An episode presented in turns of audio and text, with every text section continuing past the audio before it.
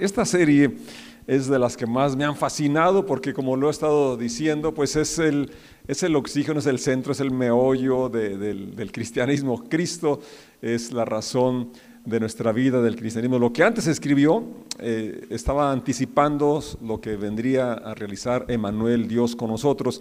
Y lo que se escribió después también era solamente la aplicación de las enseñanzas prácticas que Jesucristo nos, nos ha dejado. Y el, el, tema de las finanzas no podía dejarlo Jesús fuera de, de, nuestra, dentro de sus sermones o enseñanzas que son tan, tan prácticas y son tan actuales como lo fueron en los días que él lo pronunció. Y Pablo más adelante dice que la raíz de todos los males es el amor al dinero. Y bueno, tocando, eh, continuando con el tema, está basado en Mateo capítulo 6, dentro del Sermón del Monte versos 19 al 34 que voy a dar lectura. Y dice así en el nombre del Señor Jesucristo, no almacenen, no almacenes tesoros aquí en la tierra, donde las polillas se los comen y el óxido los destruye, donde los ladrones entran y roban. Almacena tus tesoros en el cielo, donde las polillas y el óxido no pueden destruir y los ladrones no entran a robar. Donde esté tu tesoro, ahí estará también los deseos de tu corazón. Tu ojo es como una lámpara que da luz a tu cuerpo. Cuando tu ojo está sano, todo tu cuerpo está lleno de luz. Pero cuando tu ojo está enfermo, todo tu cuerpo está lleno de oscuridad. Y si la luz que crees tener en realidad es oscuridad, qué densa es esa oscuridad. Nadie puede servir a dos amos, pues odiará a uno y amará al otro. Será leal a uno y despreciará al otro. No se puede servir a Dios y estar esclavizado al dinero. Por eso les digo, no se preocupen por la vida diaria, si tendrán suficiente alimento y bebida o suficiente ropa para vestirse. ¿Acaso no es la vida más que la comida y el cuerpo más que la ropa? Miren los pájaros, no plantan ni cosechan ni guardan comida en graneros, porque el Padre Celestial los alimenta. ¿Y no son ustedes para Él mucho más valiosos que ellos? ¿Acaso con todas tus preocupaciones pueden añadir un solo momento a su vida? ¿Y por qué preocuparse por la ropa? Miren cómo crecen los lirios del campo, no trabajan ni cosen su ropa. Sin embargo, ni Salomón con toda su gloria se vistió tan hermoso como ellos. Si Dios cuida de manera tan maravillosa a las flores silvestres que hoy están y mañana se echan al fuego, tengan por seguro que cuidará de ustedes. ¿Por qué tienen tan poca fe? Así que no se preocupen por todo eso diciendo, ¿qué comeremos? ¿Qué beberemos? ¿Qué ropa nos pondremos? Esas cosas dominan el pensamiento de los incrédulos, pero su Padre Celestial ya conoce todas sus necesidades. Busquen el reino de Dios por encima de todo lo demás y lleven una vida justa y Él les dará todo lo que necesiten. Así que no se preocupen por el mañana porque el día de mañana traerá sus propias preocupaciones. Los problemas del día de hoy son suficientes por hoy, y sí que lo son. Gracias te damos por esta lectura, Padre. Gracias por tu enseñanza tan práctica, tan directa, tan clara. Ayúdanos a poder comprenderla y aplicarla a nuestras vidas. En el nombre de Jesús decimos, amén, así es, así sea. Bien, en este asunto de las finanzas, la declaración es muy clara, no hagan tesoros en la tierra, no almacenes aquí en la tierra. Y da la razón, porque aquí se pueden destruir, habla de la polilla, que se come la madera, los muebles más finos, la ropa más fina, habla del óxido, ¿verdad? Que puede corroer las monedas más finas. Se pueden, son perecederos y además eh, estamos a expensas de los ladrones. Esto no es nuevo. Hoy con toda la tecnología que contamos, todavía los ladrones siguen haciendo de las suyas. Y dice, hay dos cosas que dice Jesús muy claras, se, destruyen, son eh, realmente efímeras y se las pueden robar. Y sobre todo eso de acumular va más allá del asunto de ahorrar o acumular. Eh, habla la Biblia que es, es bueno y que el justo deja herencia para sus hijos e incluso para sus nietos.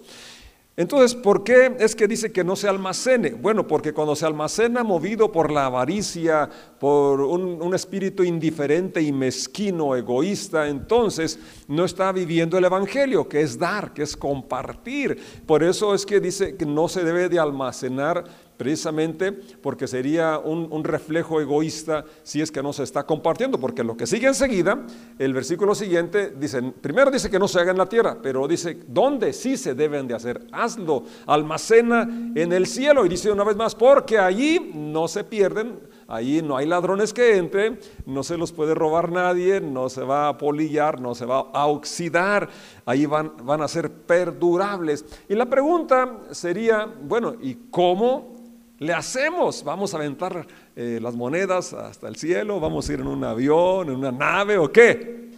¿Cómo hacemos tesoros en el cielo? Bueno, pues Jesucristo nos responde esa pregunta y en el mismo Evangelio, capítulo 19, Mateo 19, 21, dice, Jesús le dijo, si deseas ser perfecto, anda, vende todas tus posesiones y entrega el dinero a los pobres y tendrás tesoro en el cielo. Después ven y sígueme. A esta persona que concretamente se le dio la instrucción no lo hizo, dice que se fue triste porque tenía muchas posesiones, su, corazón estaba en las posesiones, por eso fue la instrucción tan específica y tan personal para él, pero el texto lo leemos para que entendamos cómo es que se hacen los tesoros en el cielo y es dando a los pobres. ¿Dando a quién?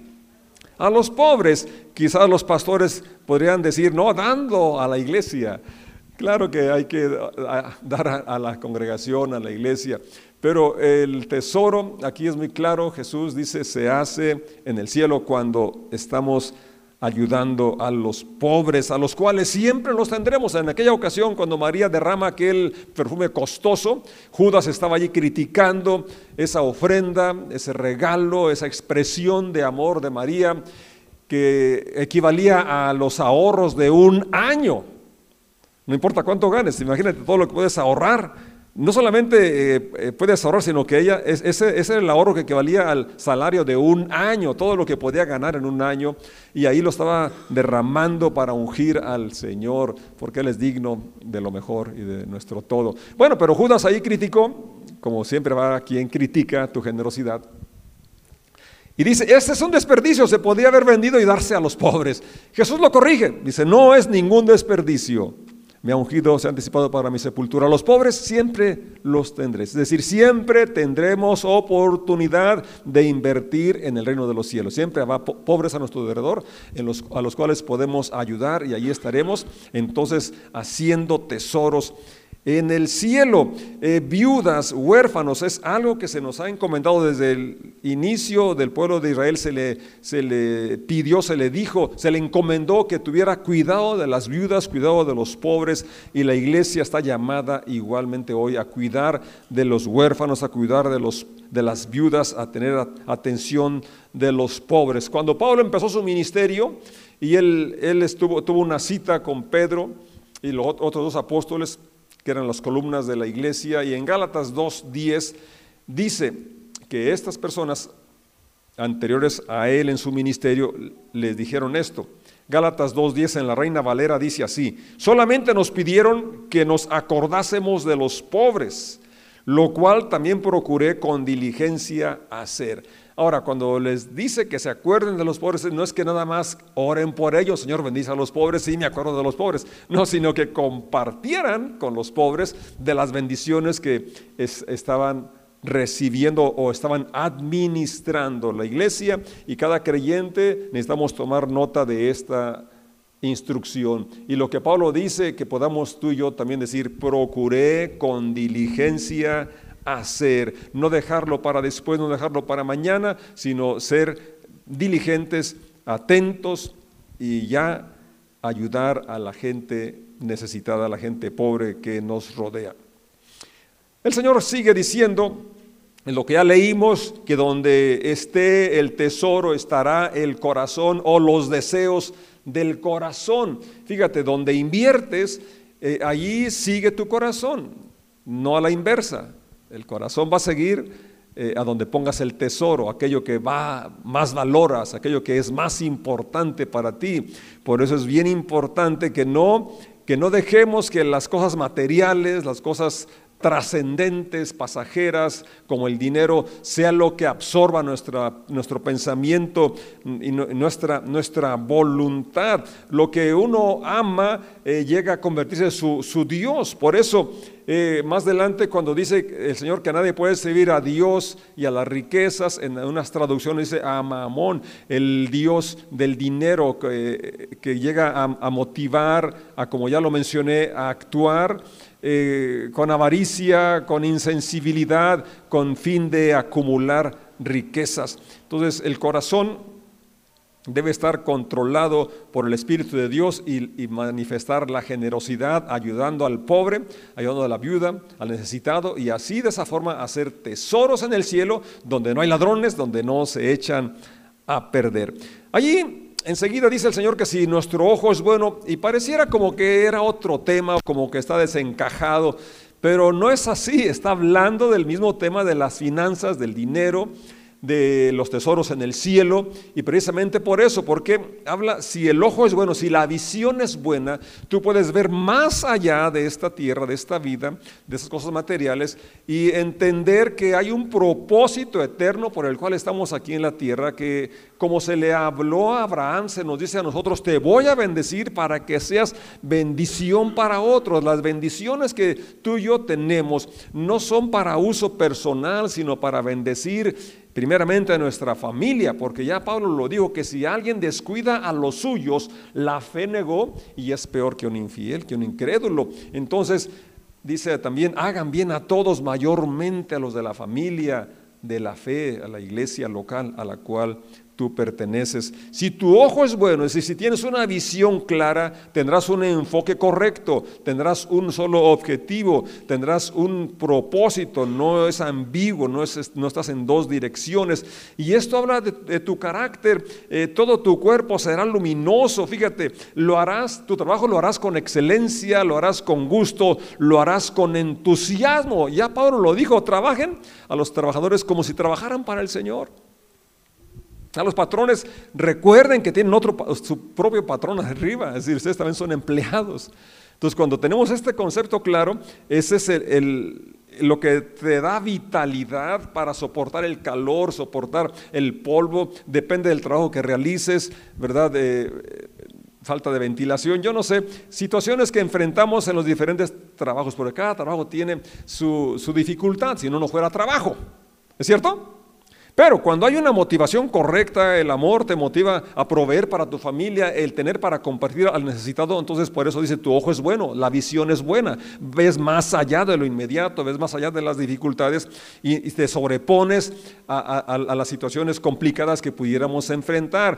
Y tu cuerpo es luminoso, tu cuerpo tiene energía, tiene ganas de hacerlo, te sobrepones aunque esté eh, dificultoso, ¿verdad? Tu carácter es luminoso, es bueno, lo haces bien, lo haces con entusiasmo y qué, qué mejor forma que esta de vivir. La verdad que vale la pena que tengamos un ojo bueno, una visión correcta. Estamos haciendo tesoros en el cielo al bendecir con lo que tenemos, con nuestro tiempo, con nuestros recursos, con nuestros talentos, a las personas que están cerca de nosotros, no solo a nuestra familia, sino a todo aquel que padece necesidades. Hacemos bien en servir al prójimo, estamos agradando a Dios. Es la razón que hacemos lo que hacemos. Ahora, si él dice el verso, el verso 23, si el ojo es malo, es decir, si el enfoque es incorrecto, como ya lo mencionamos, la mezquinidad, el egoísmo, la insensibilidad, entonces hay confusión, hay oscuridad, hay indecisión, el corazón está dividido y trae insatisfacción, trae frustración y se va a manifestar en ese carácter negativo que se es muy común hoy por hoy. Luego el Señor, para que vean que sigue con el mismo tema, cuando habla del, ojo bueno y el ojo malo, la visión correcta y la incorrecta, dice, no puedes servir a dos señores. El tema es el mismo, si te fijas, está está, está explicando, está ampliando el panorama y dice, eh, no puedes tú ser, eh, pertenecer a dos señores, no puedes servir a dos amos, porque vas a quedar bien con uno y con otro no, no puedes pertenecer enteramente a uno, no puedes estar a, sus órdenes eh, de ambos, no se puede porque tienen intereses distintos, tienen intereses opuestos. El dinero es un buen sirviente, pero es un mal amo, un mal patrón. Y es bueno tener dinero, pero es malo que el dinero te tenga a ti, te tenga a mí. Y todo esto que, que estamos leyendo habla de la fe, de la confianza que podemos tener en el Señor en contraparte con la incredulidad que se manifestaría en preocupación, en dar prioridad a lo eterno, a lo trascendente, a, lo que es establecer el reino de Dios y, y vivir movidos por su amor, haciendo lo correcto en cada momento. Por eso el Señor enfatizó mucho este asunto de que no deberíamos de preocuparnos, preocuparnos y Él menciona las cosas básicas que en, general todos podríamos preocuparnos si tenemos suficiente alimento, si tenemos suficiente bebida, si, si que nos vamos a, vestir. Y él toma ilustraciones que todos podemos mirar a las aves de los cielos que no siembran, no cosechan, no tienen graneros. Sin embargo, eh, dice mi padre, los alimenta. Bueno,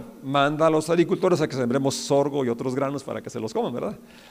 Pero hay muchos más granos que no los siembra nadie y que el Señor los alimenta. De paso digo que Dios cuida a los animales silvestres, los que andan sueltos, pero a las mascotas que tú compraste, que tú tienes, es tu responsabilidad atenderlas bien. El animal que sea que tienes ahí en tu casa suelto o amarrado depende de ti. Y dice Salomón que el justo cuida la vida de sus animales, pero el cruel, el insato es cruel. Entonces, de paso, esto es extra, pero es, es, muy bueno porque sí he visto a muchas personas que tienen mascotas descuidadas, arrumbadas, olvidadas, y eso no es la voluntad de Dios. Dios quiere que seamos sensibles y justos con, la vida y sobre todo aquellas, aquellos animales que has enjaulado o amarrado o tienes por ahí. Pero el punto aquí es el, eh, que el Señor está enseñando que si Él cuida de las aves, hace una pregunta. ¿No son ustedes de mucho más valor para nuestro Padre? Pues la respuesta es obvia. Entonces, ¿qué, se espera? Que tengamos confianza, que creamos en, la, en, el cuidado que Dios tiene de nosotros. Dice, el verso 30, fíjate qué, qué, expresión tan bonita. Si Dios cuida de manera tan maravillosa, ahora habla de las plantas, de las flores silvestres, que hoy están y mañana se echan al fuego, tengan por seguro, fíjate qué, qué promesa tan, tan preciosa, tengan por seguro habla de confianza, de fe, que cuidará de ustedes. Y luego hace la pregunta, ¿por qué tienen tan poca fe? Entonces el asunto de la administración sabia, ¿verdad? Es la fe. Podemos dar a los pobres, al necesitado, a la viuda, a la congregación, porque tenemos fe de que lo que queda va a ser suficiente para nuestras necesidades. Estamos sembrando y vendrá una cosecha. Así es. Y luego dice, lo que ya leímos, 31, no se preocupen por todo esto diciendo. 32, porque esas cosas dominan, y aquí está el asunto.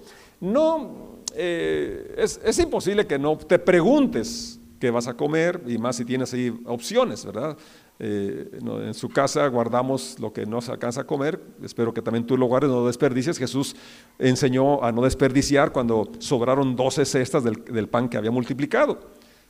Entonces, eh, sí, abremos el refrigerador y puede haber ahí el guardadito de ayer o de antier, o de en la mañana, yo no sé. Entonces, sí, uno se pregunta qué quiero comer que voy a comer, pero no es lo que está la ansiedad de que quizás no, no, tengas para mañana. Ya lo consideramos cuando vimos la oración modelo, el Padre nuestro, danos el pan de cada día, no el de toda la semana o de todo el mes o todo el año, el de cada día. Entonces, eh, la, palabra dice aquí, eso eh, es lo que la gente incrédula es lo que domina su pensamiento, esas preocupaciones, dice incrédulos.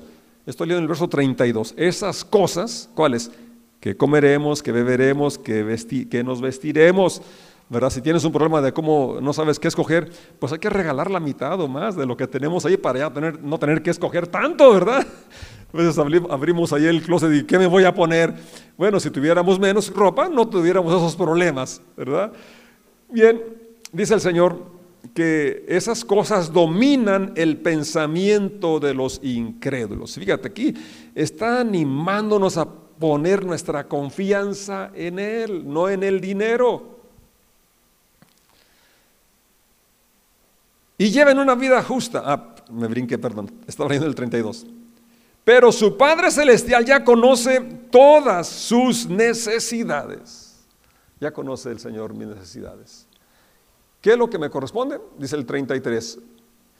Busca primeramente, no únicamente. Si vamos a trabajar, hay que ser diligentes, hay que buscar que nuestro negocio prospere, hay que ampliar las fronteras.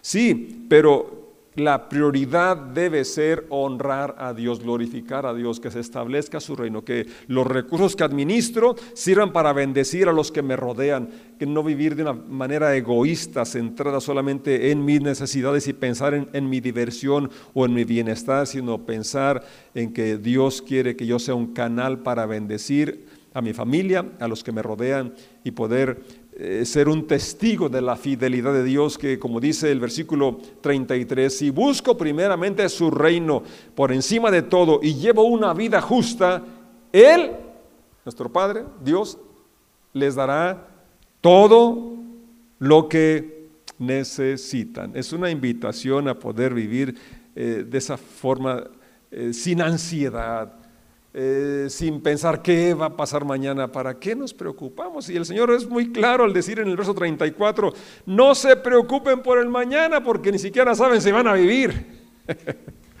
y ya tenemos bastante hoy para preocuparnos, o sea que ¿para qué te estás cargando con algo que todavía no llega? Porque el día de mañana traerá sus propias preocupaciones, los problemas del día de hoy son suficientes, más que suficientes por hoy. Así que Concluimos con que Dios espera que sí hagamos tesoros, pero los hagamos en el cielo.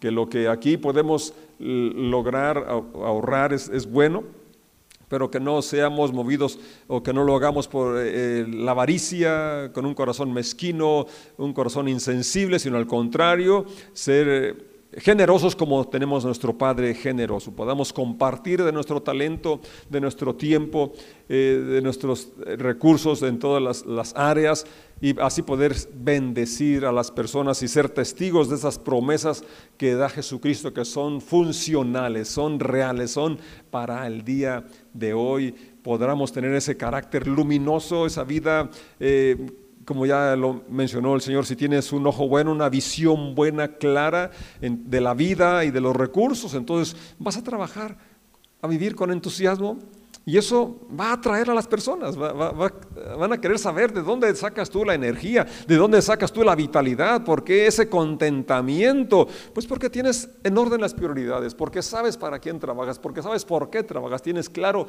tu propósito aquí en la tierra y además obras con justicia, estás haciendo las cosas correctas, sin hacer tranzas, sin hacer trampa.